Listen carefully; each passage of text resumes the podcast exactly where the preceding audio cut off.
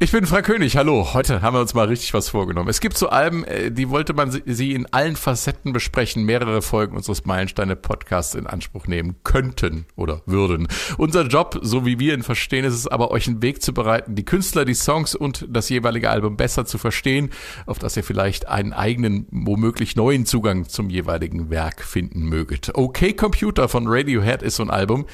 In der Woche des Erscheinens dieses Podcasts im Juni 2022 feiert Jubiläum. Ein Vierteljahrhundert ist es her, dass aus der Band Radiohead verortet irgendwo zwischen Alternative und Britpop der Innovationsmotor der Rock- und Popmusik der Jahrtausendwende wurde. Im Netz kursieren diverse Veröffentlichungsdaten Liegt wahrscheinlich daran, dass das Album in den Staaten und bei uns an unterschiedlichen Tagen rauskam. Äh, wir haben uns jetzt mal auf den 13. Juni 1997 geeinigt. Das war ein Freitag der 13. und bei uns kommen Alben in der Regel freitags raus. Also wird es so gewesen sein. Hörerwünsche gibt es auch eine Menge zu OK Computer. Herbert Asendorf hat uns äh, an meilensteine.swr.de geschrieben. Zuerst äh, fehlt mir Radiohead auf eurer Liste. Nein, nicht wegen Creep, nicht wegen Paranoid Android und auch nicht wegen Karma Police den gefühlt einzigen Songs, die von dieser fantastischen Gruppe hin und wieder im Radio laufen. Okay Computer habe ich kurz nach dem Erscheinen gekauft und dann erstmal in den Schrank gestellt. Ich fand die Platte beim ersten Anhören vor allem eins. Merkwürdig. Es hat Jahre gedauert, bis ich die ganzen Juwelen, die auf diesem Album schlummern, für mich entdeckt habe. Allein Exit Music, Let Down, No Surprises und Lucky hauen mich selbst nach all diesen Jahren noch regelmäßig um. Und so klingen die. Ah, hier, Exit Music.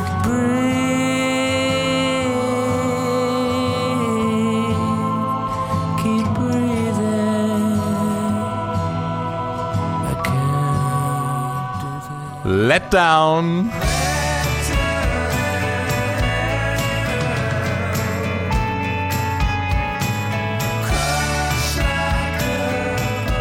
No surprises.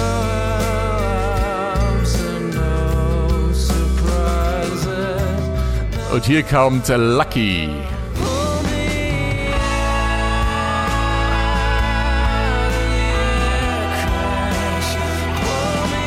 Und auch unser Hörer Jonathan Kuhn schreibt, ich habe mal noch ein jüngeres Album, welches ihr dringend behandeln müsst. Zum 25-jährigen Jubiläum vielleicht. Und zwar das für die 2000er wegweisende OK Computer von Radiohead. Ich würde mich freuen. Kannst dich freuen, Jonathan. Hier ist es. SWR 1. SWR 1. Meilensteine. Alben, die Geschichte machten. Häuslichkeit ist der Feind des Rock'n'Roll, haben U2 gesagt und dann in Berlin mit Achtung Baby begonnen, sich neu zu erfinden. Man könnte auch sagen, Stillstand ist der Tod der Kreativität. Kaum eine Band, die sich nicht vor diesem Moment fürchtet. Die Beatles erschufen sich sogar eine neue Identität als Sgt. Pepper's Lonely Hearts Club Band, befreiten sich von ihrem eigenen Image, um neue Wege zu gehen.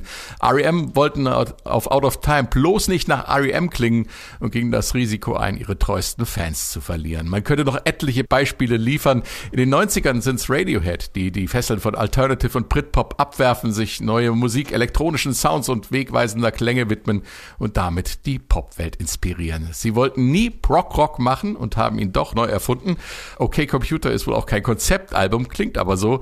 Jedenfalls hat es eine antikapitalistische und sozialkritische Grundhaltung. Und so abenteuerlich und vielfältig wie die Sounds des Albums ist auch die Produktionsgeschichte vom Proberaum über einen feudalen Landsitz bis in die Abbey Road Studios. Bis heute hat sich das Werk in verschiedenen Darreichungsformen knapp acht Millionen Mal verkauft und das obwohl die US-Plattenfirma ob des als allzu sperrig identifizierten Inhalts die Erwartungen runtergeschraubt hatte, zumindest eben für die USA.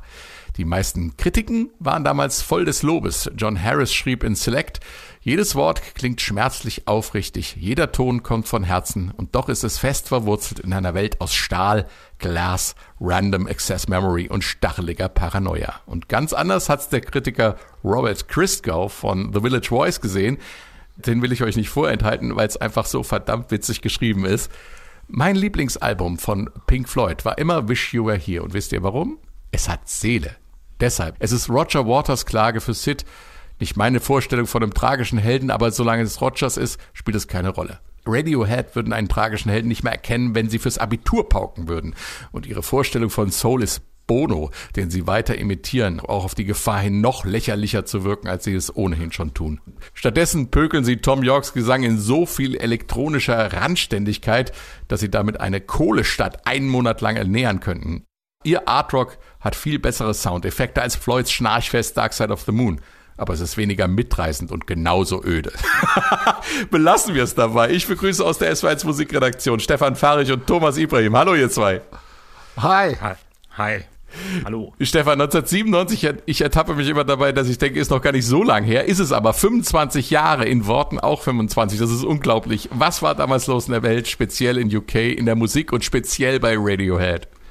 Also speziell in UK, das Wichtigste war sicherlich Tony Blair. Wird englischer Premierminister ja. und löst äh, nach 18 Jahren äh, die Konservativen äh, in der Regierung ab. Und zwar war er ja Anhänger dieser New Labour Bewegung. Das heißt, da wurde vom linken Flügel abgerückt. Wohlstand, soziale Absicherung durch Wirtschaftswachstum waren da die neuen Ziele. Äh, es klang so ein bisschen wie das, was die Konservativen auch vorhatten. Und insofern, da werden wir, ähm, das werden wir sehen bei der Albumbetrachtung, war auch Sänger Tom York ähm, äh, da negativ eingestellt. Er glaubte den Thesen nicht, er war äh, gegen Tony Player und er sah die Zukunft nicht ganz so rosig wie der neue Premierminister, was sich dann in den Texten auch auf OK Computer zeigt. Das werden wir nachher noch ein bisschen äh, rausarbeiten, mhm. denke ich. Ähm, aber erstmal ist Tony Blair, bevor es losgeht mit dem Wirtschaftswachstum, natürlich mit dem tragischen Tod von Prinzessin Diana beschäftigt. Blair zeigt sich sehr betroffen. Er prägte diesen Ausdruck Prinzessin des Volkes.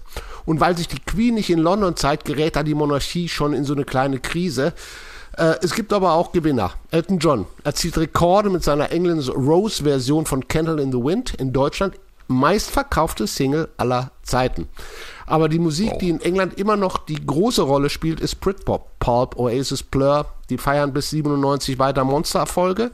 Aber mhm. äh, die Briten sehen sich nach dem nächsten großen musikalischen Ding. Und da kommt eben diese ehemalige Schülerband aus Oxfordshire ins Spiel Radiohead. Die hatten auf ihrem ersten Album schon einen Hit mit Creep. Das zweite Album The Bands überzeugte 96 dann die Kritiker, verkaufte sich auch gut. Und Sänger Tom York und die Jungs wollten sich dann bewusst vom Britpop lösen. Sie hatten nicht diese Orientierung in die 60er zurück, sondern sie wollten nach vorne schauen. Sie wollten einfach Neues ähm, auch äh, in die Musik bringen, in den Rock bringen. Die Plattenfirma sitzt in den Nacken. Sie glauben an Millionen verkaufte Alben, wenn Radiohead als nächstes sowas macht wie The Bands Part 2. Ja? Ed O'Brien, der hm. Gitarrist der Band, sieht das ein bisschen anders und meinte, das Einzige, was du uns nicht sagen solltest, ist das, was wir tun sollen, denn wir werden, werden dagegen ankämpfen und genau das Gegenteil tun. Dabei hilft ihnen ja, und im Plattenvertrag hilft Ihnen dabei ein kleiner Passus, denn Sie bestimmen, was nachher rauskommt. Also ein Passus, den wohl wenige Bands hatten, aber der ja, dazu so, führt, dass an der Band nichts vorbei gemacht werden kann. Und großes, nächstes großes Plus, Radiohead finden einen Seelenverwandten, und zwar den Produzenten Nigel Godrich. Ja. Er war schon Tontechniker bei den Aufnahmen zu The Bands, produzierte dann Radioheads ähm, Nummer Lucky. Das war so ein Beitrag zu einem Charity-Album für War Child, also für ähm, äh, damals Balkankrieg, um dort zu helfen. Und Godrich wurde dann der Hausproduzent von Radiohead. Ein ganz wichtiger äh, Schritt.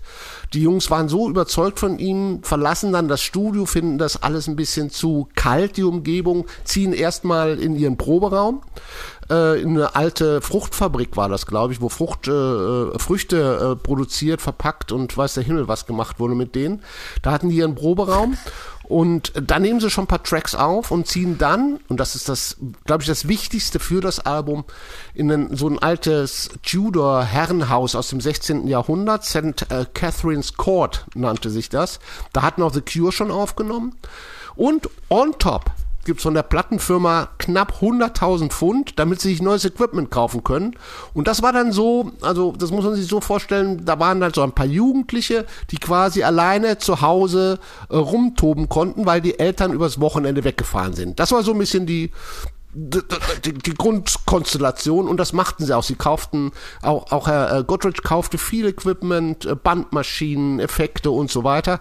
Und in dieser ganz besonderen Atmosphäre, da haben sie dann äh, mit ihrem Album OK Computer die Rockmusik, ich sag mal, auf ein völlig neues Level gehoben. Übrigens, das Album, der Albumtitel stammt, wie auch der Songtitel Paranoid Android, aus ähm, äh, Douglas Adams Roman The Hitchhiker's Guide to the Galaxy. Also angeblich hatte Aha. Radiohead das Hörspiel, also BBC hatte, bevor diese Fernsehserie rausgebracht wurde zu dem Buch, hatte BBC ein Hörspiel im, und das hörte die Band wohl im Tourbus auch rauf und runter. Und da gibt es den Moment, in dem der Bordcomputer Eddie in einem Krisenfall auf manuelle Steuerung umschaltet. You got it.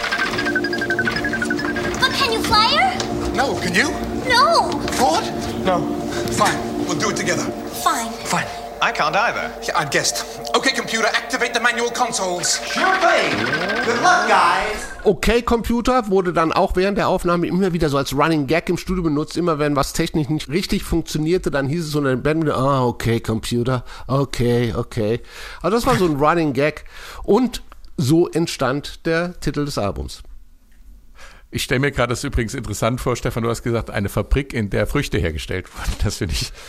Ja, es war wohl ein alter Kühlraum, wenn ich das richtig mitbekommen habe. Das heißt, der, der war Ja. innen mit Metall ausgekleidet. Das war so Mhm.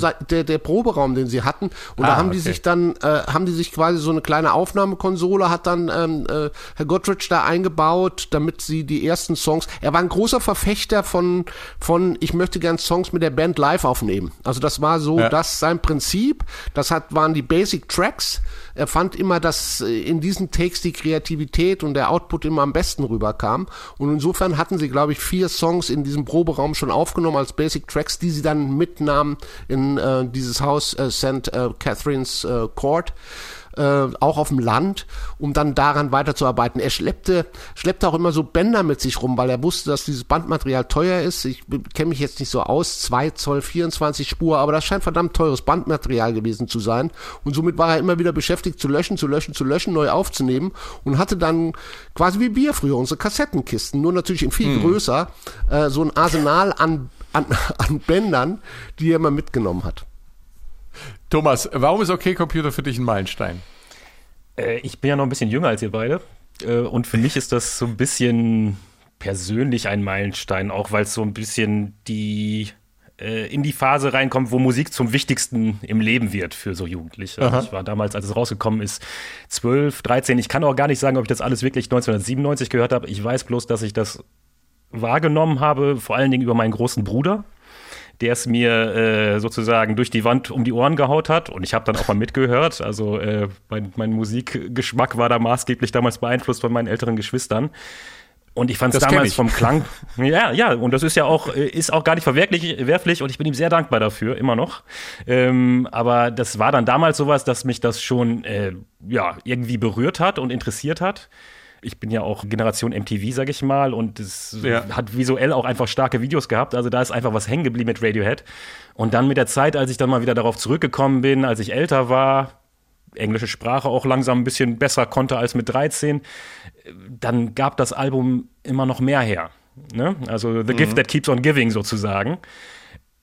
Und dann nochmal einen Schritt, als ich selber angefangen habe, mich ein bisschen mehr für Musik und äh, Sound und Aufnahme zu interessieren, dann wird es halt richtig interessant.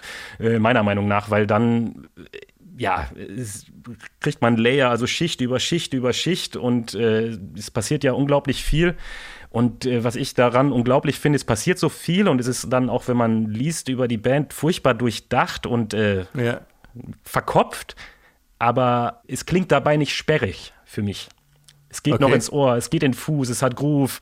Ich glaube, Also ich glaube, das ist dieser Aspekt, den, den, den äh, Nigel Goodrich auch immer erwähnt hat, dass er halt versucht hat, die Band in, in der Live-Situation einzufangen. Und insofern Genau.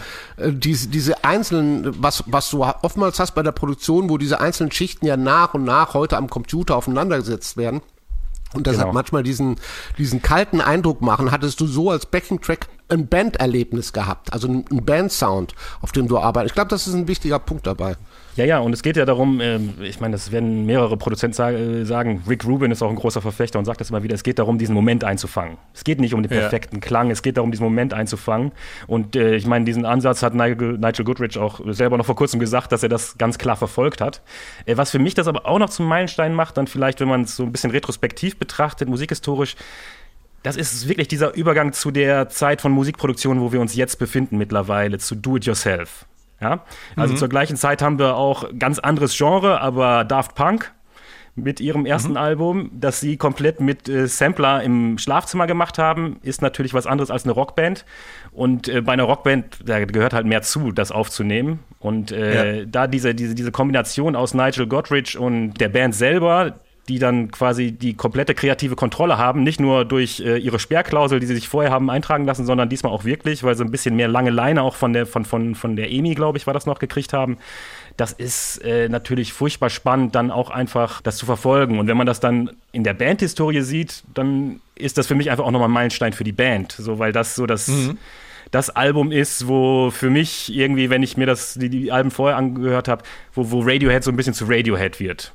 Dieses, dieses mhm. freie. Wo sie dieses, auch die Grenze überschreiten einfach, ne? Von, genau, wo sie, wo sie sozusagen ein bisschen so dieses äh, handgemachte Rock'n'Roll-Häuschen äh, verlassen und einfach, ja, komm, ähm, die Technik ist unser Freund sozusagen durch und durch. Ich wollte nochmal auf das Verkopfte zurückkommen, bevor wir jetzt hier äh, weitergehen. Das ist ja so, ähm, wenn die Musik sozusagen spontan entsteht und das Live-Gefühl übertragen wird, dann können die Texte ja so verkopft sein, wie sie wollen. Dann sind sie ja wunderbar. Also ich meine, da kann man sich ja dann später mit auseinandersetzen. Aber wichtig ist ja, wenn der Inhalt transportiert wird über das Gefühl der Musik, dann ist ja das Verkopfte des Textes äh, unerheblich.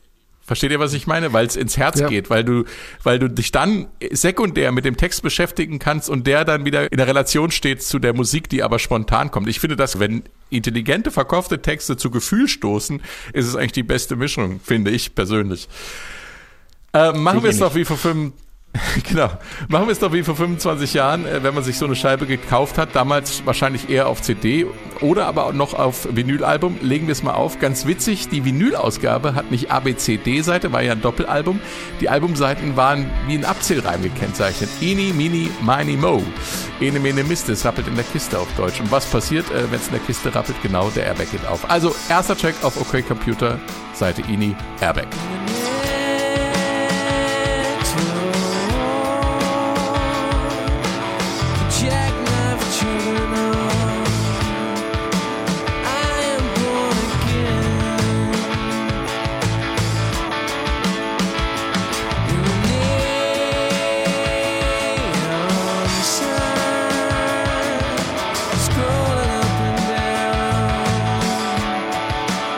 Bass ist einfach grandios. Ja. Ja, Airbag, ja, wow. Und schon, äh, die fetten Streicher waren auch schon dabei. Habe ich nicht Shelly da auch gehört, meine ich, gehört ja, ich glaube, ich glaube eins. Eins konnte man ja. vernehmen. Das Cello und die Gitarre äh, direkt am Anfang zusammen, ja, ja. ja. Dabei hatte der Robert Kiskau gar nicht so unrecht mit der Bodo-Anspielung, Stefan. Ist schon eine Portion YouTube rauszuhören, oder? Bin ich da jetzt völlig... Äh also äh, da, da kann ich jetzt nicht so bei dir sein. Also... Ähm, Vom Gesang? Oh, klar, gut, die Plattenfirma, die Platten, nein, die Platten, ja, der Gesang, da werden wir ja nachher noch mal ein bisschen drauf zu. Ja. Der, die Plattenfirma hätte es natürlich gern gehabt. Die hätte natürlich gern so ein äh, äh U2 äh, gehabt und, und dass es so klingt und sich so gut verkauft. Aber ich finde, es ist relativ wenig U2 drin. Ich ähm, muss aber kurz oder würde ganz kurz, wenn wir eine Sekunde noch haben, nochmal auf diesen, auf dieses Doppel-Vinyl-Album zurückkommen und auf diese besondere ja, Form und auf das und auf das, was Thomas sagte, dass wir hier in der Übergangszeit sind sind. Also wir sind ja in der Übergangszeit von Vinyl zu CD 1996 mhm. und damit sind wir natürlich in der Problematik, dass dieser klassische Albumbegriff also wie, äh, ich habe zwei Seiten, ich habe vier Seiten, ich äh, sortiere meine Titel so, dass sie eine bestimmte Struktur ergeben. Das heißt, der erste Titel ist eine Art Opener-Titel, der mich ins Album reinnimmt. Der letzte Titel äh, sorgt dafür, dass ich im Prinzip Lust habe, äh, umzudrehen, mir die Zeit zu nehmen, die zweite Seite zu hören. Also diese klassische Anordnung, dieses ähm, No Fillers, Just Killers. Ähm, mhm. Welche Songs nehme ich? Ich habe 20 Songs produziert, kann aber nur acht drauf äh, äh, spielen auf mein Album. Ich habe nur zwei Seiten von maximal 25 Minuten. Das alles, da sind wir im Übergang. Und ähm, da finde ich zum Beispiel, dass äh, die, dieses Album Radiohead da auch noch was geleistet hat, weil ich finde, es ist das erste konsequente CD Album. Also mhm. ähm, von der von der Anordnung her, ich meine, unterstützt werde ich da sicherlich auch ein bisschen, weil Tom York hat allein äh, auf seiner Minidisc, er ist totaler Minidisc-Fan gewesen. Kennt noch jemand Minidisc? Ja, ja ich, ich habe hab da mein Geld auch dran verschwendet. Das war, ja, das, das, ich das war ein unnötiges Format. ein geniales Medium. Es war, ich meine, keiner konnte wissen, was geil. kommt. Ne? Also. Und, und, und, und Tom York hatte wohl da auch ein Faible für Minidisc, weil er viele seiner musikalischen Notizen auch da. Aber lange Rede, kurzer Sinn. Er hat wohl zwei Wochen damit verbracht, die Titel ähm, in die letztliche Reihenfolge, wie wir sie heute kennen, zu bringen, damit sie dramaturgisch Sinn machen und, dem, und in diesem Albumbegriff auch äh, standhalten Ja. können. Das finde ich einen besonderen Aspekt, ist sicherlich auch nochmal, äh, vielleicht kann man sich über diesen Begriff des Albums und wie er sich verändert hat, auch nochmal reden. Und wenn wir bei diesem, ja, Darf ich da mal rein? Äh, weil ihr seid ja ein bisschen älter als ich. Das würde mich jetzt mal interessieren. Ich hätte jetzt das Gefühl gehabt, dass, äh, sag ich mal, 1997 ist das Album, dass das da eigentlich dieser Übergang zu CD schon durch war. Gefühlt Ja, das schon, mich. aber nicht, der Übergang war durch, aber, aber die, die, äh, das, die Idee, dass man ein Album macht, äh, die ist ja unabhängig vom, vom Tonträger. Also ja, das ja, war aber ja noch das ein dann Album, auch diese. auflegen. Ja, ja, aber dass diese, die, ich sag mal, diese, diese, diese Songauswahl, ähm, diese Songanordnung, die Stefan gerade beschrieben hat, die ergibt sich ja daraus, dass du die, die, die Platte drehen musst. Ja?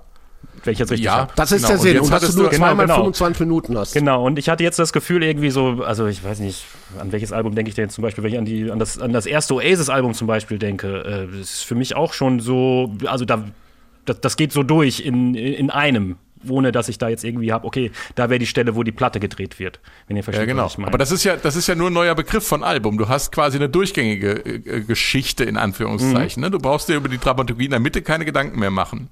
Genau. das Aber ist das, die Gedanken macht er sich halt eben hier. Und das finde ich das Gute an Ah. der Sache. Ich meine, wenn du das Ini, Wini, Twini, Ene, Mene, Kiste, Rappeln in der Kiste, hat er ja auch enorme Schwierigkeiten und nimmt ja auch manche Seiten auch nur zwei Songs drauf und versucht ja auch bei der Anordnung des Vinyl-Doppelalbums eine bestimmte Reihenfolge einhalten zu können.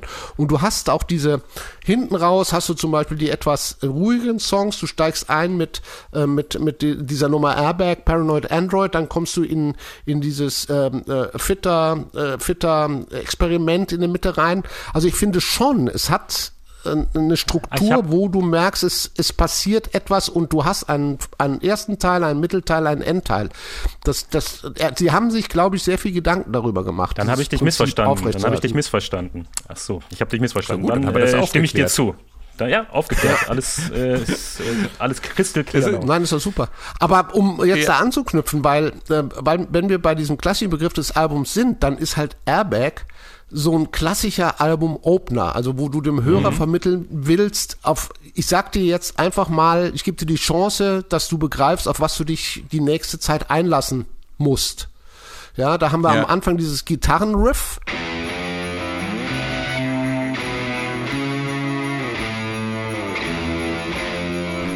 Äh, das ja nicht nur an ein Cello erinnert von seiner Spielweise und auch von seinem, von, äh, wie es, wie es gesetzt ist, sondern auch noch von einem Cello unterstützt wird. Also allein schon, dass dieses Gitarrenriff Solo da steht, ist ja ein Wahnsinns-Opening. Also ich habe mal einen äh, Kritiker gelesen, der bezeichnete das wie ein Boxer, der nach dem Gong aus der Ecke rauskommt und zum Kampf bereit ist. Also das ist ein Bild, das ich auch gerne da, da nehme, oder kann ich mich mit, äh, mit anfreunden mit dem Bild. Und der erste Gedanke bei dir ist, okay, das ist Radiohead, wir sind weiter Rock, aber es ist nicht Britpop. Das hat nichts mit den, mit den Anleihen aus den 60ern, mit Anleihen bei den Beatles zu tun in dem Punkt. Das ist neu. Das ist äh, ein Versuch, was Neues darzustellen. Dann kommt das Schlagzeug.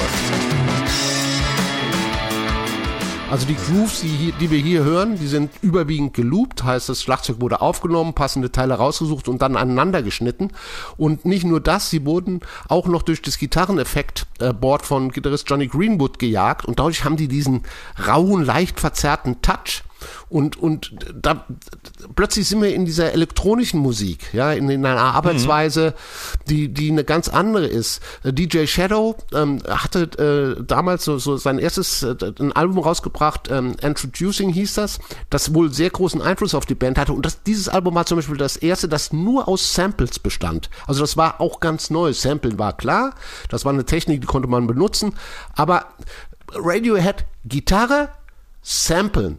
Und dann kommt darüber das, was die Fans kennen, was sie schätzen. Tom York mit dieser wunderschönen Stimme, dieser, mit, mit diesen Melodiebögen, die, die, die sehr, sehr, sehr äh, äh, toll angelegt sind, auch in den anderen Songs. Ähm, dann der Bass, der sich, un, den du schon erwähnt hattest, Thomas, der sich ungewöhnlich da, äh, von der Rolle in der Rockmusik löst. Er lässt viel Raum.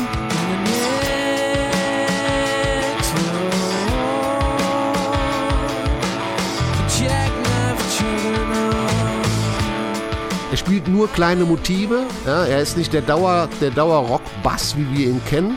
Der Bass ist halt, wie du schon sagtest, ist nicht so Rock. Der passt halt zu den Drums, ja. DJ Shadow, dieses, dieses äh, Hip-Hopige, dieses Gesampelte. Und der Bass ist auch ja, der, der, ist, der, der ist schön tief und voll und wie man es wie man's auch gerne im Hip-Hop gemacht hat, sag ich mal, da Anfang der 90er Jahre. Und das, das äh, weiß ich nicht, das, also wenn der reinkommt, Ja. Da stellen sich mir die, die, die Armhaare auf, im positiven Sinne. Wow. Äh, Ich kann das absolut verstehen. Weil der, da, da, dann kommt der Groove einfach. So. Ich meine, die Techno-Leute sagen immer, Glück ist, wenn der Bass einsetzt, aber ich habe das bei diesem Song auch. Und es ist, und es ist, genau das ist es ja. Sie, sie zeigen dir schon den nächsten Weg, auf was du äh, dich bei dieser äh, Scheibe äh, vorbereiten kannst. Und dann hast du im Mittelteil hin diese wahnsinnigen Gitarreneffekte, ich sag mal Geräuschflächen teilweise. Ja, du hast auch noch Chöre, die aus dem Synthesizer sind. Ich glaube, es war ein Der in dem Song eingesetzt wurde. Und dann ist für dich alles klar mit dem ersten Song des Albums. Da weißt du, was dich erwartet und siehst Vorfreude. Radiohead Radiohead hat sich verändert. Es ist zwar weiter meine Rockband, aber huch, da ist was passiert, was ich so noch nie gehört habe. Oder um da auch wieder einen Kritiker, der dich sehr mag, heranzuziehen, es war der Sound einer Band, die das Mutterschiff in Warp-Geschwindigkeit zu unbekannten Zielen in der Art Rock-Konstellation verlässt. Auch nicht schlecht. Ähm, was ich doch mal kurz irgendwie, diese U2-Sache äh, hängt mir Ja. irgendwie noch ein bisschen nach. Äh, Oh Gott, was habe ich nur angestellt? Ich, nein, nein, nein, du hast gar nichts angestellt. ich habe diese Assoziation noch nie gemacht. Aber Klang, also die Klangfarbe von Tom Yorks Stimme auf diesem Song ist schon nah an Bono dran. Da stimme ich, stimme ich dir zu. Also ich finde Oh, es ganz anders so von der Attitüde, aber die Klangfarbe, das Ja. hatte ich so noch nie gehört. Aber äh, jetzt, wo ich es gelesen habe, irgendwie, äh, I can't un unsee it. Also ich kann es, ich kann es jetzt, äh, jetzt ist es drinne, aber Ja. ja, Zum Glück habe ich ja nicht von der Attitüde gesprochen. Ich meine auch wirklich nur die Klangfarbe. Also das ist, da ist eine gewisse Ähnlichkeit. Aber kommen wir wieder zurück zum äh, eigentlichen Album von Radiohead. Wenn ich mir in der Anmoderation den Karlauer mit der Rappelkiste und dem Airbag nicht verkneifen konnte, die Geschichte hat einen ernsten Hintergrund, Thomas. Ne? Ja, äh, Tom York hatte einen Autounfall mit seiner Freundin. Ich glaube, wenn ich das richtig gelesen habe, war das schon in den 80ern. Und seine Freundin hatte ein Schleudertrauma und er hatte nichts.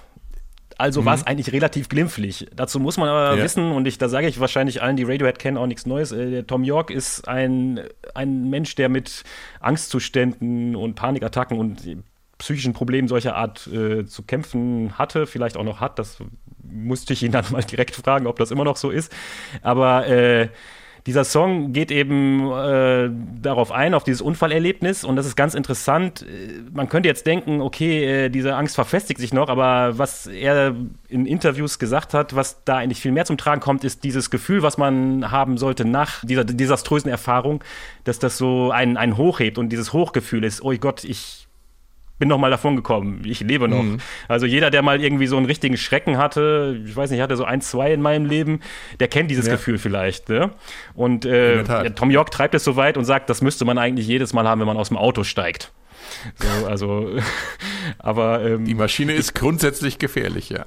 die Maschine ist grundsätzlich gefährlich. Also das ist so eine, so eine, äh, das Ganze, also Angst vorm Autofahren heißt übrigens Amaxophobie. Fun Fact, Ah, vielleicht ist es noch ganz interessant. Aber äh, es gibt auch schon so ein generelles Thema vor, das auf dem Album immer wieder auftaucht. Ja, kein Wunder, Tom York ist, ist der, der Songwriter, deswegen beschäftigen wir uns ja textlich mit seiner, mit seiner Gefühls- und Gedankenwelt und diese ganze äh, Transportgeschichte, wie schnell es geht sozusagen, diese Beschleunigung, äh, das, das ist ein Thema, das ihn offensichtlich viel beschäftigt und auch ein gewisses Unbehagen bereitet. Wo wir schon gerade bei der inhaltlichen Einordnung des Albums sind, gehen wir mal zum Track 10. Das ist die Nummer No Surprises. In der Vorbereitung Mm. des Podcasts äh, hast du mir geschrieben, Thomas, textlich wäre es gut, No Surprises reinzunehmen, da York die Themen, um die es auf dem Album geht, nochmal sehr direkt formuliert. Ich würde daher mal vorschlagen, No Surprises anstatt Karma Police in die Liste zu nehmen, da sie klanglich sehr ähnlich sind. Guter Vorschlag, Thomas. Um No Surprises allerdings richtig einordnen zu können, äh, sollten wir uns den Song davor kurz anhören, Climbing Up the Walls.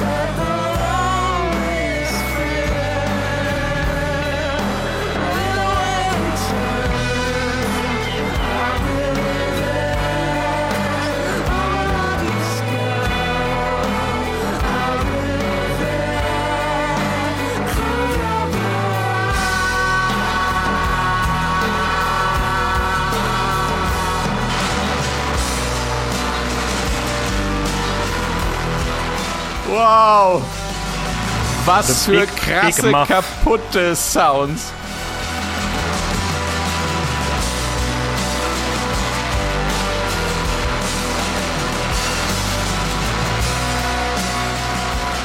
Also allein diese Snare Drums und dann dieses völlig verzerrte, klippende Zeug, ähm, da rollen sich bei mir die Fußnägel auf äh, oder man äh, kann die Wände dann hochgehen. Aber es wird dann Nein, ich finde, sie haben auch Plur übertroffen. Ich meine, du musst überlegen, Plur hat im Jahr, glaube ich, Song Number 2 rausgebracht, was ja als äh, äh, Song geplant war, als Witz, einen der lautesten äh, Songs auf, auf Platte zu pressen. Und Ja. ich finde, da kommt Radiohead mit, mit dem Neues, was sie da unbedingt. reinpacken. Auch in die, kommen sie nah dran. Da hat Johnny Greenwood das große, große Muff-Pedal rausgeholt. Also das ist, äh, Ja, es ist aber, der äh, Knaller. Ich, mir ist gerade was aufgefallen, das habe ich, diese Assoziation habe ich vorher nicht gemacht. Diese Streicher, erstmal finde ich wunderschön. Und die Ja. werfen mich äh, zu Guns N' Roses, November Rain. Ah, gerade. okay. Wenn- ich sein war- muss. Äh, äh, auch nicht schlimm, auch nicht schlimm. Ja. Ist halt eine Rock, Rock, äh, Rocklegende Ja, äh, anderer Art, aber äh, es Ja. kam mir gerade bloß. Vielleicht hat es euch ja interessiert. Ja, aber das ist halt so, dass Johnny. Greenwood hat ja, mit der hat ja Sprache. Johnny Greenwood hat ja klassische Musik studiert, hat selbst, glaube ich, Viola gespielt. Insofern waren ihm die Streicher ja nicht fremd. Und es gibt in der Tat, um mal kurz auf, auf Airbag und das Intro, es gibt da auch eine Version mit Streichquartett, also das von einem Streichquartett gespielt wird. Und das bringt dir nochmal einen anderen Zugang zu dem Song, von der Struktur her. Aber das nur so am Rand, hab- weil Airbag kann man schon durch. Ich habe es gerade nochmal mit reingenommen, das Climbing Up the Walls, äh, weil äh, erst dadurch klar wird, dass man nach dem Song äh, Beruhigung braucht. Äh, hier kommt No Surprises.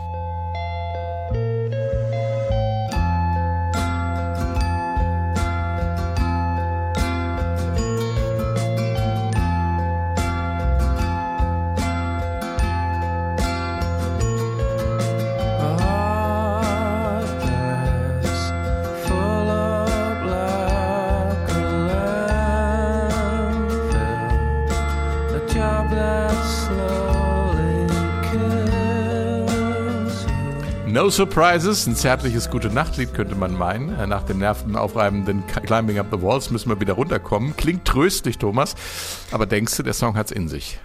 Ja, es ist halt ein, äh, ich weiß nicht, ob man es Kontrapunkt nennen kann, aber es ist eine große Diskrepanz zwischen dem Klang der Musik und äh, dem, dem, was im Text passiert. Ähm, ich bin ja ein großer Fan von ersten Zeilen. So wichtig wie ein Opener ist für ein, für ein Album, wie der Stefan das gerade beschrieben hat, so wichtig ist für mich oft die erste Zeile im Song. Und äh, hier kommt A Heart that's full up like a landfill, also ein Herz, das aufgefüllt ist wie eine Müllkippe. Und äh, Oh, es ist ein für mich krasses Bild.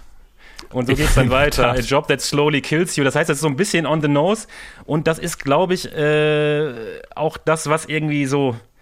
Ich würde das Album textlich nicht als visionär beschreiben, sondern als feinfühlig. Ich glaube, der Tom York hat durch seine, sein Rockstar-Leben, ja, also der war ja einfach viel unterwegs in den 90ern, äh, von Pablo Honey bis, äh, bis zu OK Computer. Der hat dieses ganze, diese ganze Beschleunigung am eigenen Leib erfahren, das, was wir alle später vielleicht mit Billigfliegern und so erst mitgekriegt haben. Dieses nie zu Hause sein und diese, diese Entfremdung von den restlichen Leuten beschreibt er da ganz viel.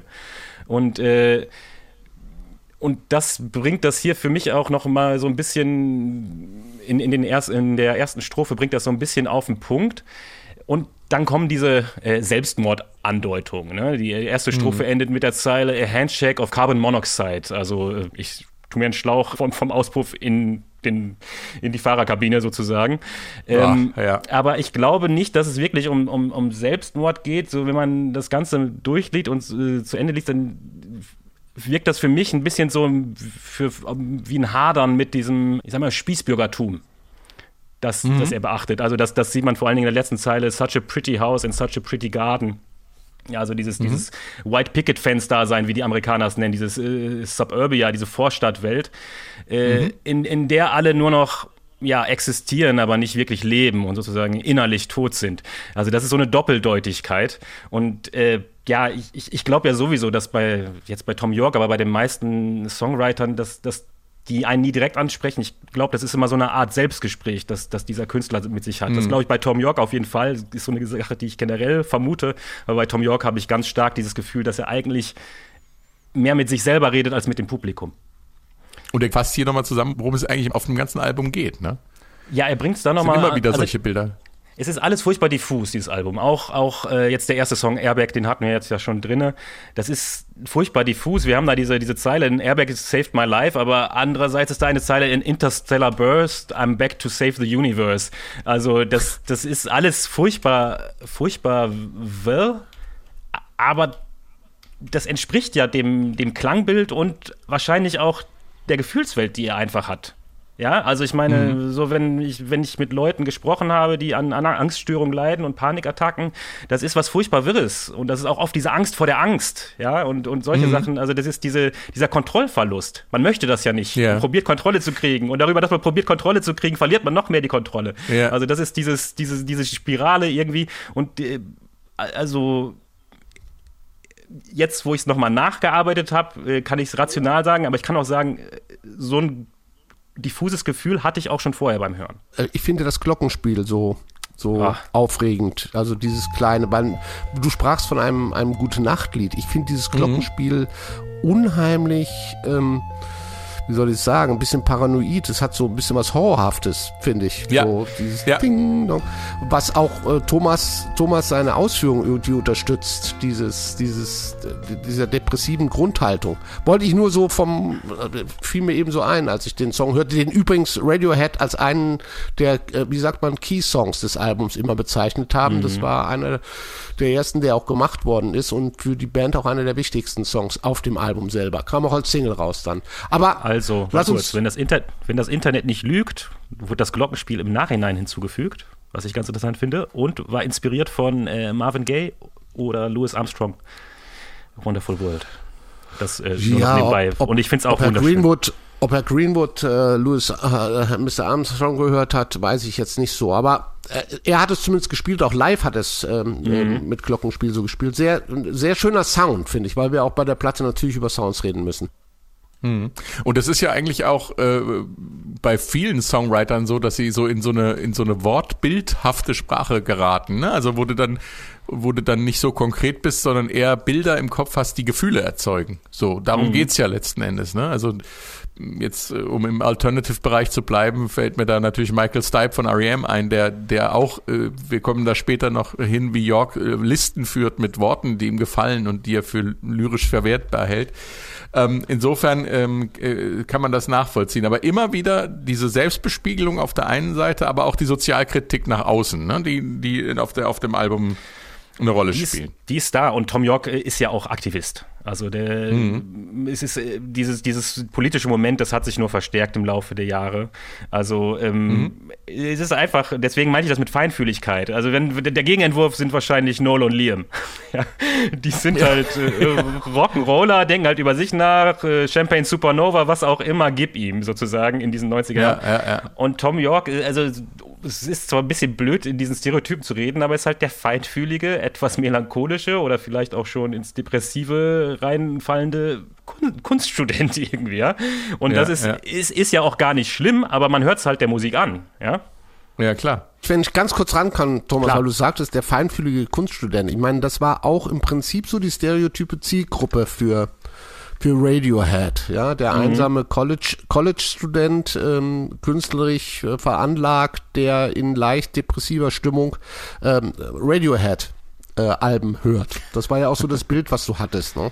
Ja, ja, also ich meine, äh, was die Inhalte oder das Gefühl angeht, ist das, obwohl das ja Briten sind, ist das vielleicht näher an Nirvana als an Oasis. Weil ich erinnere mich einfach gerade an ein Interview ja. mit Noel Gallagher, wo er gesagt hat, er hat das gehasst, dass als, als Nirvana so, äh, so populär waren, dass, dass sie die ganze Zeit über Selbstmord und so äh, geredet haben. Und das, das will ich nicht so. Ne? Und äh, ja. ich glaube, äh, Tom York ist da näher dran. Aber warte, nur bevor ich es vergesse, du hast gerade Michael Stipe erwähnt.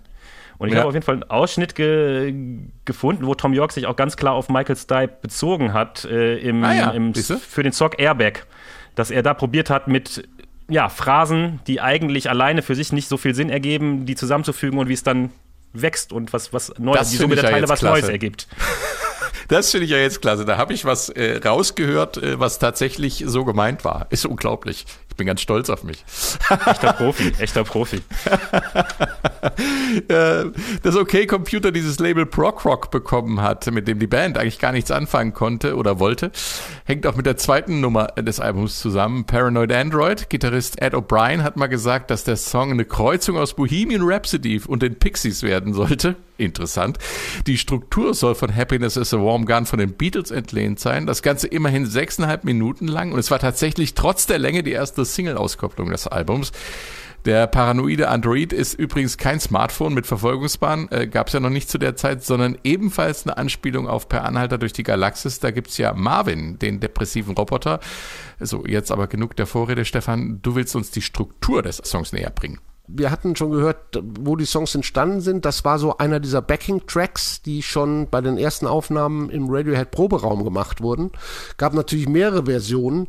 Und ähm, weil du, Frank, gesagt hast, trotz der sechseinhalb Minuten ähm, Länge eine Single, das Ding war ursprünglich 13 Minuten lang. Ja. Also da hat ähm, Nigel Godrich dann das Ding runtergeschnitten auf sechseinhalb Minuten, runtergeschnitten im wahrsten Sinne des Wortes, weil er das hat vielleicht auch dem Sound oder dem Gefühl dieser Platte äh, positiv beigetragen, das Ganze mit Bandmaschine aufgenommen hat. Er hat auch, das muss man sagen, ähm, das brandneue Pro Tools äh, Musik äh, äh, Editor benutzt, das man auch heute noch benutzt. Mhm. Allerdings nur, um hinten raus so ein paar kleine Fehler zu korrigieren. Er hat ja immer gesagt, man muss wissen, was man mit diesen Pro Tools nicht macht.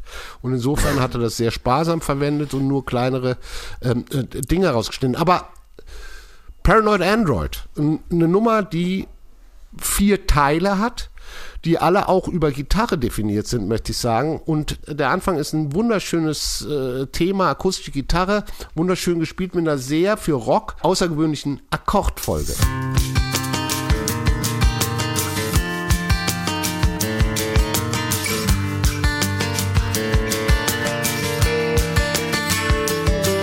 Herrlich.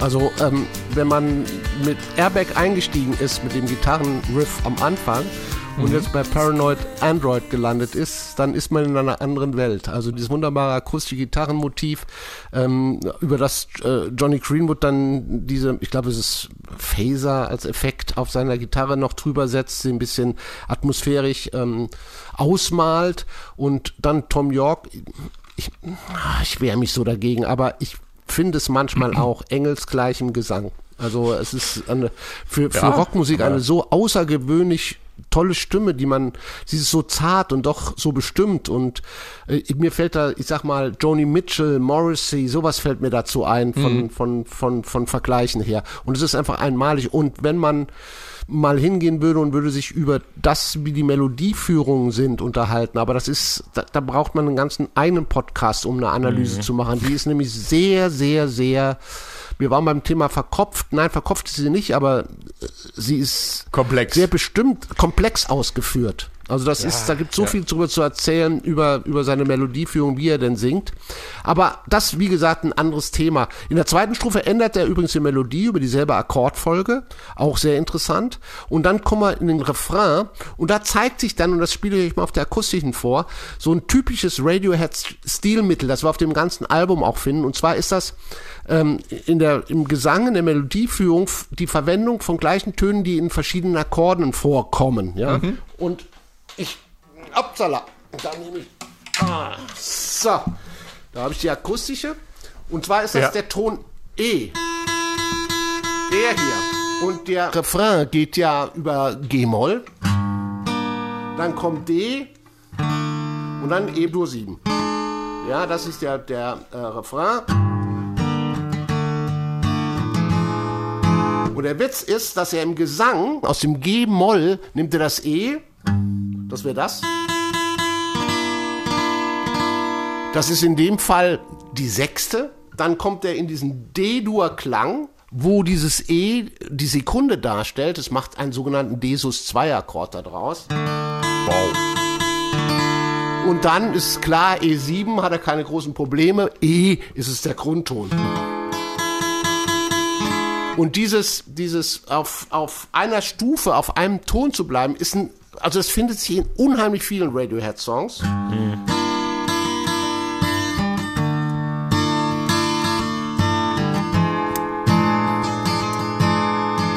Das ist der Chorus und er ähm, bleibt halt immer auf diesem E. Kann man gerne mal reinhören mhm. bei den anderen Radiohead-Songs. Ähm, aber Ostinato, ja, so ist, glaube ich, der Fachbegriff aus der Musikwissenschaft. Jetzt Für aber äh, Teil. B, äh, jetzt aber Teil B, ähm, äh, auch wieder ein ungewöhnlicher Gitarrenriff und zwar auf der akustischen Gitarre. Und der Groove. Oh.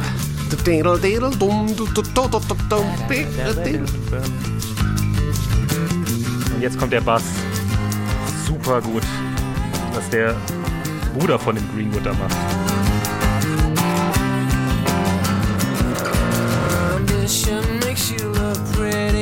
Ja, und dann darf Herr York auch wieder ein bisschen was singen. Er ist jetzt in einer anderen Tonlage. Es ist nicht mehr dieses Engelsgleiche, sondern mm, es ist äh, irgendwie spricht es anders an. Aber es ist ein sehr ungewöhnlicher Gitarrenriff und es ist, wir sind nach wie vor auch bei diesem Teil B noch im akustischen Bereich. Das muss man einfach sagen. Der Bass umspielt das wunderbar. Ein ganz, ganz, ganz schöner Teil, finde ich. Und äh, Johnny Greenwood übernimmt das dann im nächsten Teil, dieses Thema auf der E-Gitarre und dann folgt ein Gitarrensolo, was ihn, glaube ich, mit diesem Album zum Gitarrengott gemacht hat für viele. Ja, das beginnt mit so einer ganz schnellen ähm, Sechzehntelfigur und endet in, also äh, ich, wie soll es beschreiben, an einem völlig abgefahrenen Gitarrenriff. Und dazwischen wechseln auch nochmal die Taktarten zwischen vier Viertel und sieben Achtel. Es ist, äh, es ist toll. Ein Wenn man Spieler das kurz 10. sagen darf, und die wechseln Ja. da so, dass es groovt, dass es nicht sperrig wirkt und das ist mega geil. Das ist einfach mega geil. Hier sind die schnellen Sechzehntel.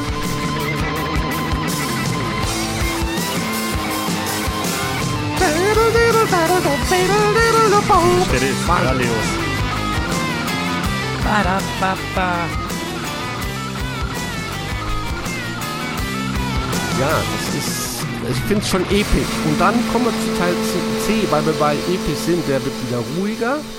Ähm, wir haben auch einen Chor drin, der, glaube ich, wie bei, äh, der, ein Chor, der in dem Fall aus dem äh, Melodron stammt, glaube ich. Das äh, hatten wir schon mal in ein paar Podcast-Folgen. Das ist so eine Art früher Sampler. Bei dem sind die Sounds, in dem Fall Chorklänge auf kleinen Tonbandabschnitten aufgenommen und die werden, nachdem man auf die Taste drückt, werden die quasi abgespielt. Und ähm, auch da würde ich gerne nochmal die Akustik nehmen, weil es einfach so schön ist, was die in diesem Teil spielen. Es ist so schön. Ist einfach schön. Na los, es ist einfach an. schön. Es ist wirklich Und einfach es schön. ist wieder da. Es Hau ist rein. Wieder, ich, es ist dieses wunderbare.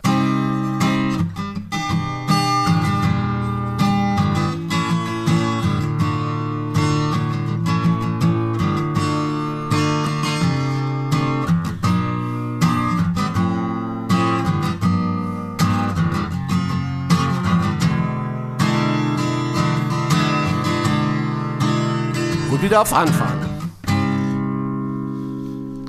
Ah, da wird mir ganz Schön. warm ums Herz. Und bei wenn da diese Zweistimmigkeit ansetzt. Ja, es ist einfach großartig und es hat so wenig, weil wir davon reden von neue, neues Level von Rock. Es sind Akkord, also Chord Changes, sagt ja der, der, der Engländer gerne, Akkordfolge im Deutschen, ähm, die für, für Rock eigentlich wahnsinnig ungewöhnlich sind und, und dem Ganzen eine Größe und eine, eine, eine Epik verleihen, die einfach nur Radiohead auf diesem Album generieren können. Aber jetzt hören wir mal das Original an.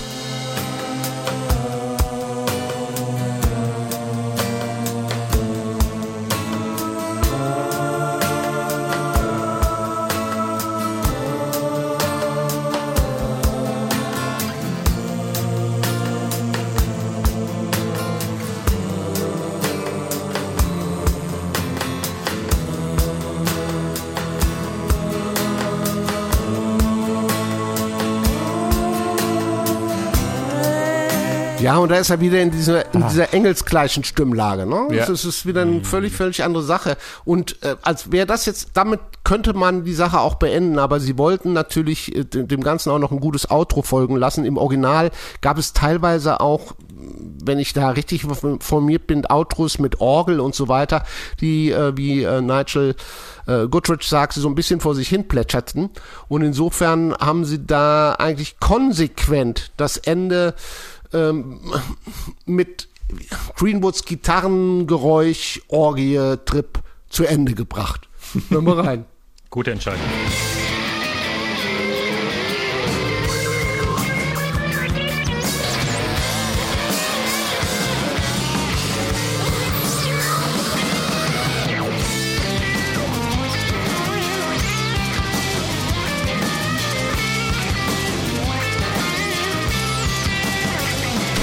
Krass. Krass.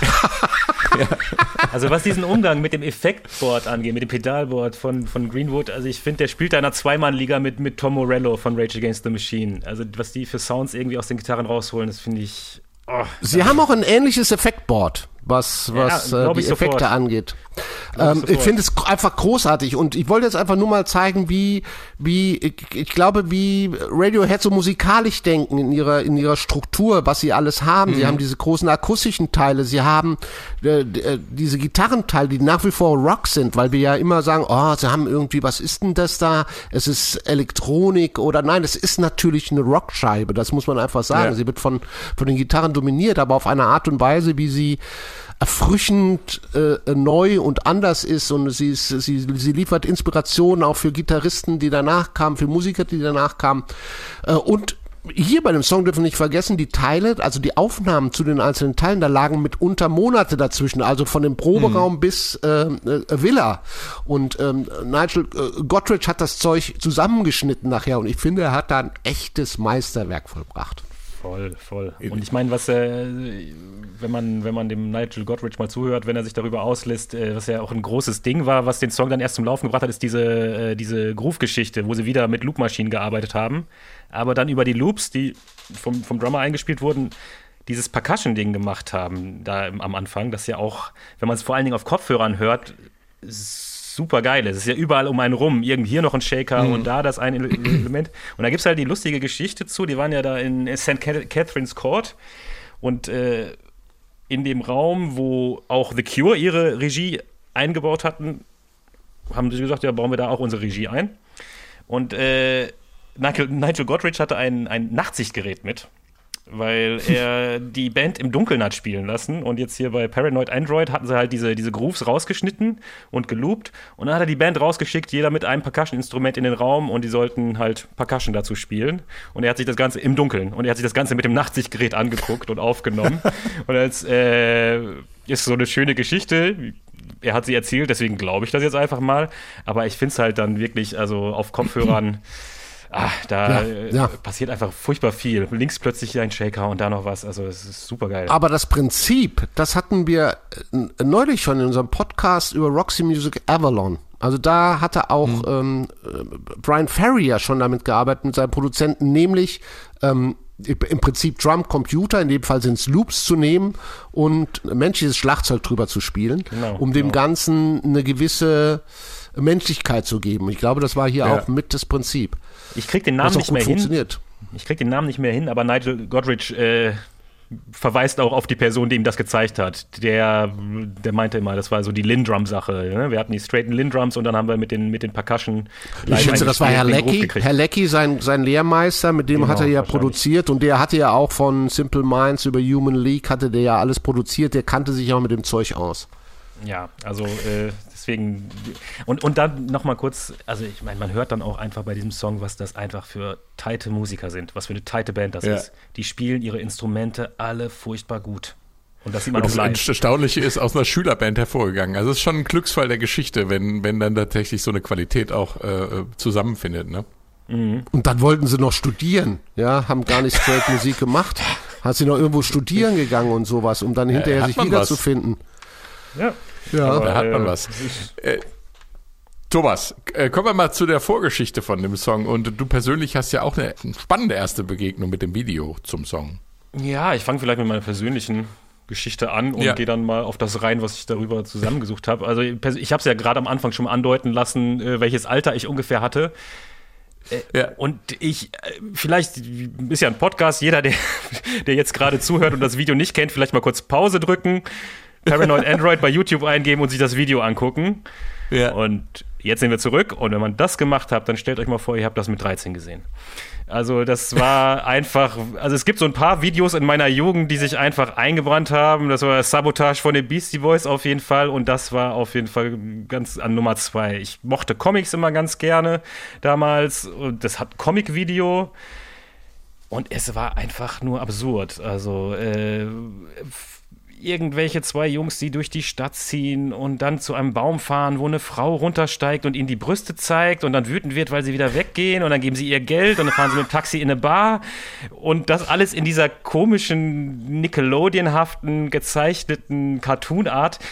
Das hat einfach irgendeinen Eindruck hinterlassen. Also so wie das dann. Es das hat dich war- nachhaltig geprägt, aber nicht Ja. komplett verstört. ja, also es hat mich, es hat mich, es hat mich positiv verstört. Also so wie das mit Positiv äh, verstört, okay. ne? Also es ist so, äh, das sagt man ja, Kunst soll einfach was in einem auslösen und das hat einfach irgendwas in mir Ja. ausgelöst. Ich kann den Finger nicht drauf machen, äh, was es dann war. Und dann äh, jetzt, wo ich es nachher noch mal gelesen habe, wo ähm, Tom York von der Muse geküsst wurde quasi zu diesem Song, äh, Ja. erklärt sich das Video auch so ein bisschen. Also er war äh, Barhopping-mäßig unterwegs in L.A. und ist in irgendeiner Bar gelandet, äh, wie sich später herausstellte, gerne frequentiert von Leuten, die dem weißen Puder nicht ganz abgeneigt waren. Und alle Also wollten was wohl. Eine Bäckerei, genau, genau, eine Bäckerei. In der Liebe Weihnachtsbäckerei. Kinder, das war eine Bäckerei. Ja. ja. Genau, Okay. genau. Hat Schuh, das war teuer.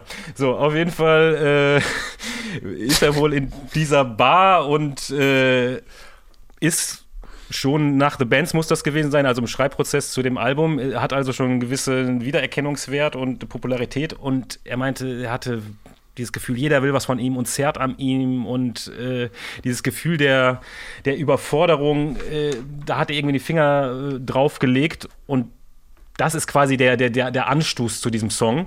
Und so eine Bar-Szene Mhm. findet sich eben auch in dem Video wieder. Also da, da connectet das dann. Das Video Ah, gezeichnet okay. von Magnus Carlsson aus Schweden übrigens.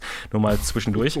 Und äh, es ist wieder für mich so ein, äh, so ein Selbstgespräch. Also das hatte ich ja gerade schon Mhm.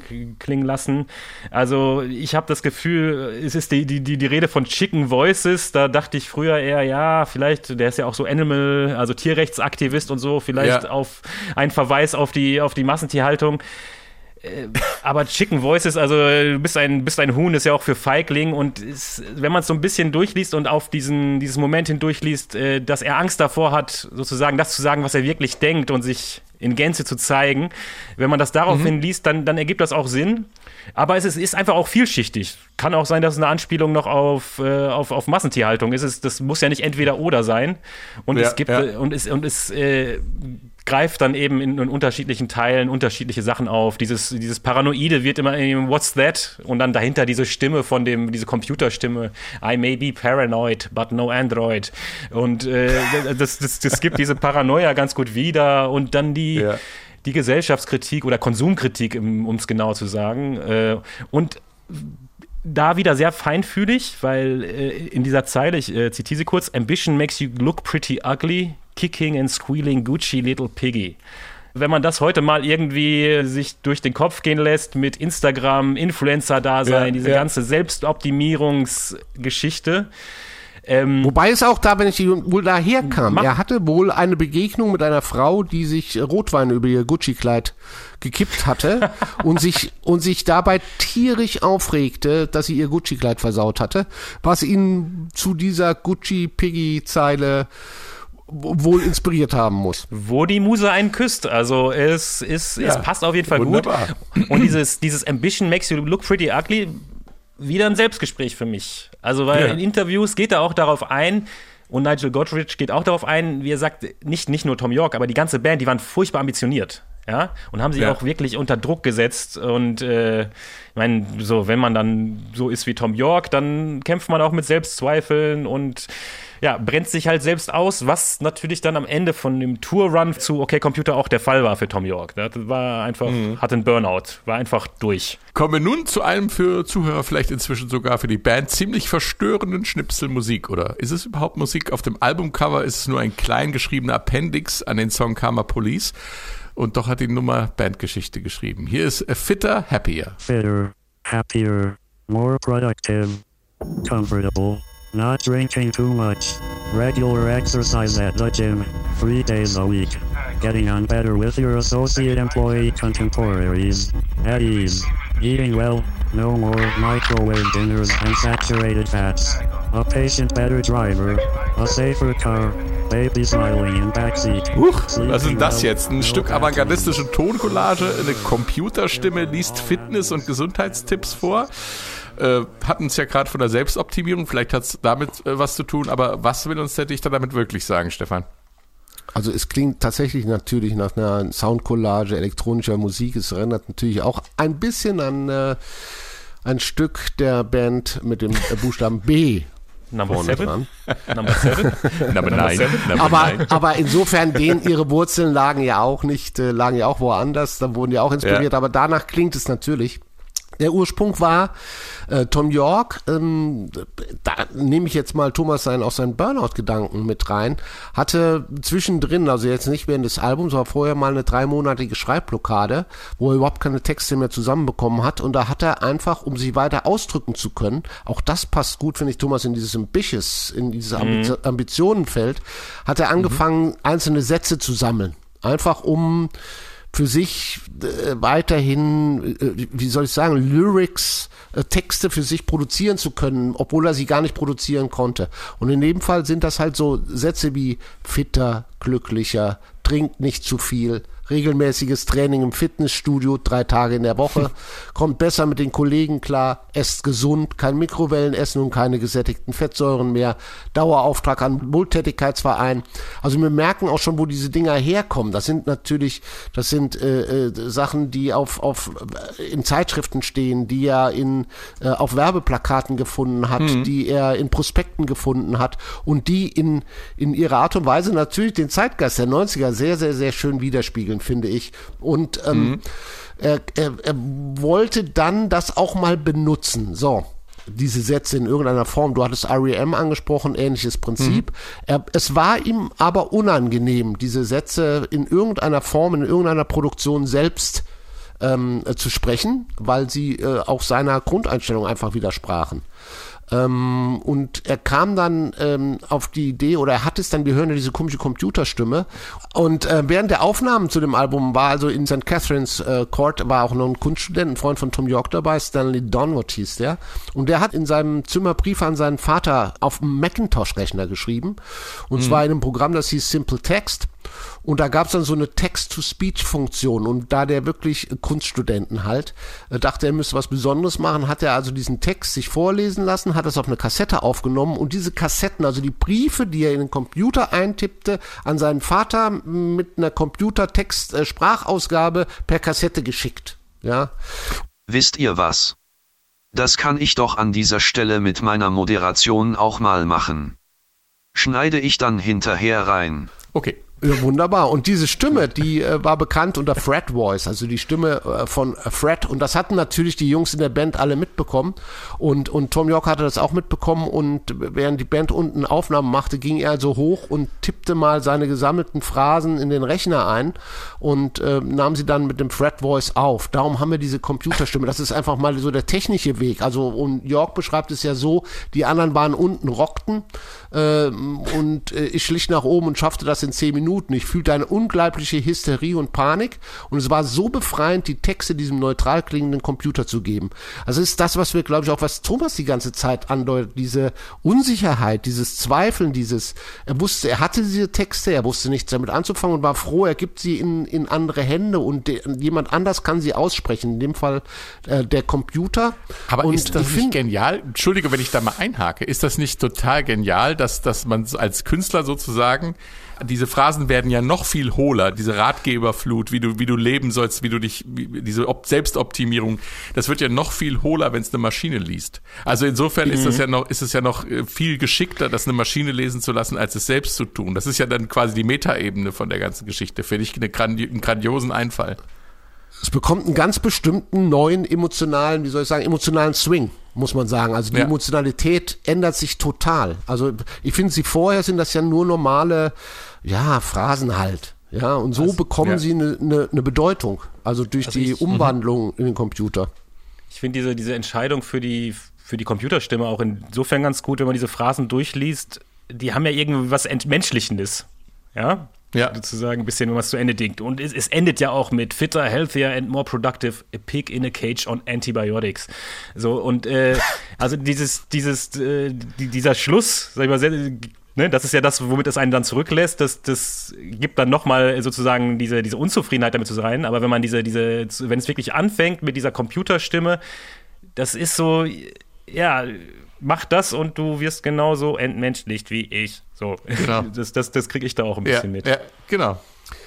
Ja, ich glaube, das äh, wäre mir persönlich aber zu oberflächlich. Also für, für Tom York. Also diese simple Transformation, äh, die, die Absicht, ich möchte Entmenschlichung durch eine Computerstimme darstellen. Das wäre mir Nee, fast nee, zu nee, nee, simpel. das ist, glaube ich, glaube ich, das war nicht so gemeint, dass das, dass das der, die Absicht dahinter war, aber für mich schwingt das darin mit. Ja, das ist, äh, ob es jetzt absichtlich war oder nicht, aber es ist so eine, so eine schöne Ergänzung, die sich einfach ergibt dadurch. Das ist so für mich Klar, einfach. was für einen eine- selbst mitschwingt, ist ja noch unter Umständen was ganz anderes als der Künstler.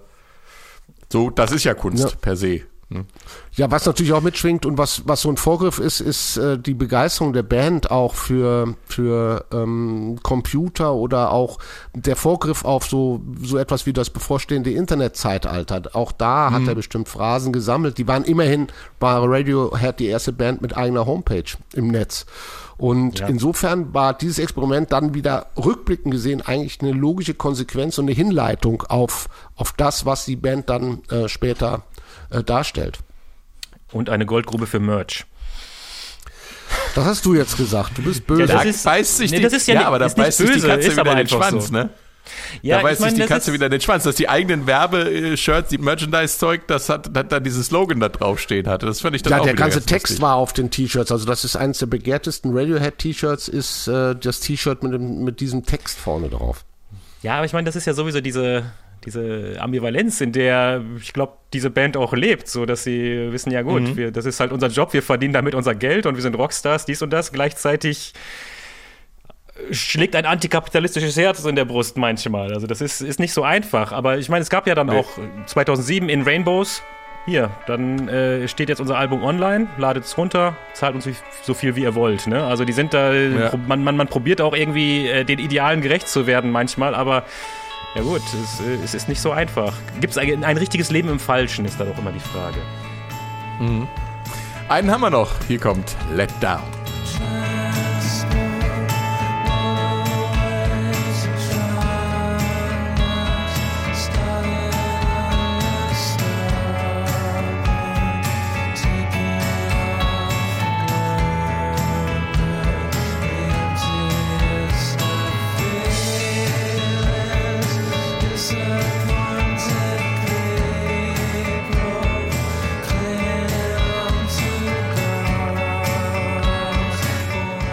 Let Down, was für eine, wie soll ich sagen, alkoholgeschwängerte Atmosphäre in diesem Song. Es geht um Einsamkeit, auch innere leere Flaschen, die irgendwo in der Luft hängen. Ganz schön spooky, dieser Song, Thomas.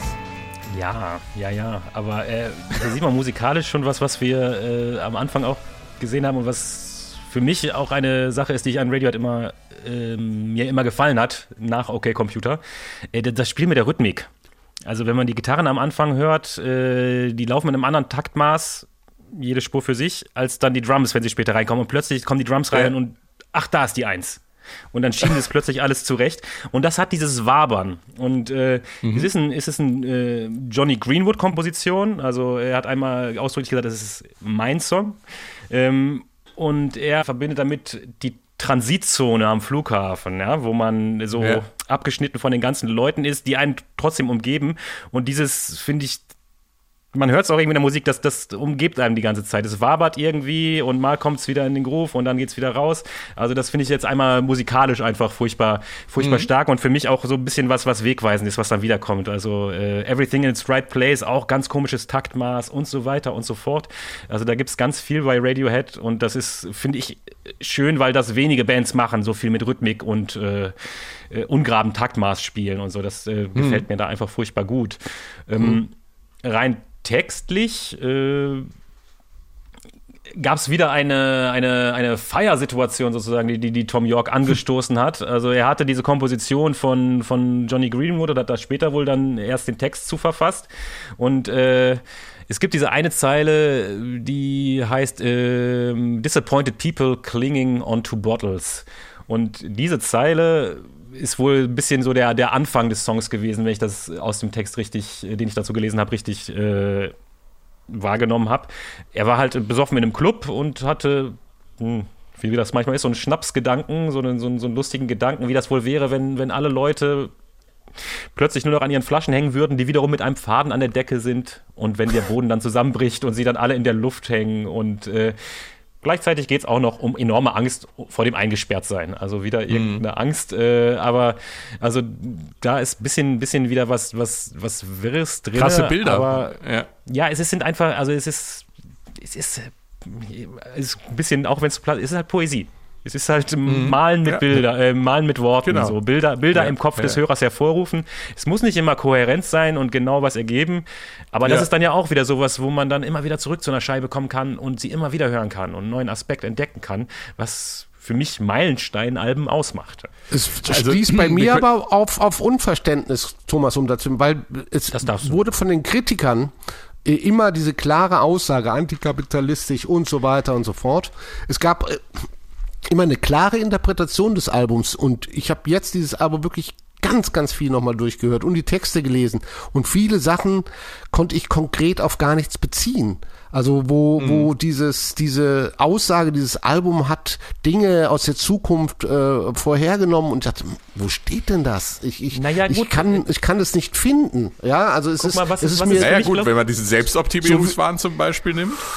Also wenn ich jetzt darauf mal kurz eingehen darf, Stefan, also was ich glaube, ist, das ist das, was ich meine mit, es ist offen. Es ist, wird nirgends direkt gesagt, fuck Capitalism und äh, wir wollen jetzt den Sozialismus und stürzen, also doch, äh, in Electioneering ist, glaube ich, irgendwas mit Government drin, wenn ich es gerade. Aber es ist halt für mich so ein, eher so ein Gefühl, das, das ist das, was ich meinte am Anfang mit der Feinfühligkeit, dass, dass Tom York, sag ich mal, schon durch sein Rockdasein in den äh, Rockstar-Dasein in den 90ern irgendwie hatte, diese Entfremdung, dieses ständige Unterwegssein, diese krasse Mobilität, dass ich in meinem Leben stark zu fühlen bekommen habe, quasi so in den, in den letzten 15 Jahren ungefähr. Also so ein bisschen verzögert. Ich, ich weiß nicht, woran das liegt, aber irgendwie, ne, diese die ganze Billigflieger, wir sind unterwegs, das, das Handy einfach vor, vor, unser, vor unserer Fresse, diese, diese Entkopplung von unseren Mitmenschen, die Tom York, glaube ich, ganz stark auf die, zu, zur, während der Entstehungszeit dieses Albums gefühlt hat, die kommt für mich schon durch und das ist für mich schon ein äh, Gefühl unserer heutigen Zeit. Vielleicht durch andere Ursachen, aber das Gefühl ist für mich ähnlich und das gleiche. Nee. Und Ich würde mal sagen, die Ursachen lagen schon damals. Also die, die liegen noch viel früher. Also wenn man sich jetzt diesen Turbokapitalismus ansieht, der mit New Labour losging hier in Deutschland mit der, mit der Agenda 2010 und solchen Sachen, wo, wo man heute sagt, okay, da geht die Schere von Arm und Reich auseinander. Und das ist schon was, was mit Entfremdung zu tun hat. Und das wird ja da auch thematisiert, auch wenn er nicht so auf die Pauke haut und irgendwelche Transparentparolen da in die Gegend hält. Nein, das macht meinte er ich auch nicht. Frank, das meinte ich auch nicht. Aber zum Beispiel Entfremdung ist ja kein Begriff, der ähm, äh, unmittelbar an, diese, an die Mitte der 90er gekoppelt ist. Entfremdung habe Nee. ich auch in den 80ern gefühlt. Ja, Da okay. äh, waren halt die Umstände eine andere. Jetzt gehe ich hin und, und äh, schilder dir meine Entfremdungsgefühle in den 80ern in Texten, die sich nicht, äh, nicht konkret Themen behandeln. Es geht nicht darum zu sagen, ähm, ähm, scheiß Kapitalismus, darum geht es ja nicht, aber um Szene, Ja. Szenen zu beschreiben, die das zum Ausdruck bringen. Und diese Szenen, die Ja. das zum Ausdruck bringen, finde ich auf dieser Platte nicht. Und insofern war ich immer überrascht, wie klar doch ähm, von der Rezeption her diese Platte so in, in diese äh, Zukunft äh, weisen sollte. Das hat sich mir nie erschlossen, muss ich ehrlich sagen. Und auch jetzt im Nachhinein, es ist eine ganz, ganz verrückte Gefühlswelt, in der sich da Tom York und die anderen befinden. Aber d- ein- einen klaren Zusammenhang, einen, den kann ich auch aus den 80ern nehmen, den kann ich auch aus den 70ern nehmen. Ich meine, wenn du das Ende der Hippie-Zeit siehst, da hast du auch Entfremdungsmomente. Die sind ja in jedem Jahrzehnt, in, in, äh, hast du diese Entfremdungsmomente. Und sie werden aber in anderen Ich muss hier reingrätschen. Wir sind, wir, wir, wir fliegen gleich raus, Leute. Es ist Ah, eine schade. super. Das war's mal wieder. Super, ja. Das heißt, ich muss dir nichts mehr über, über das Hallgerät EMT 140 erzählen. Agree to Wir disagree. müssen eigentlich, wir müssen eigentlich noch über die Klangexperimente sprechen in der Villa. Wir sollten über die äh, Aufnahmen des Orchesters in der Abbey Road sprechen. Es reicht nicht mehr. Wir sind drüber die Zeit. Es tut mir leid. Ähm, Dafür äh, die Leute das vielleicht war's. zur BBC schicken. Genau. das war es auch schon wieder. Weiterführendes gibt's in unseren Shownotes natürlich. Am besten auf swr1.de nachgucken. Und ähm, ich sage danke fürs Zuhören und vielen Dank, ihr zwei und tschüss. Danke Sehr auch. gerne. Bye, bye.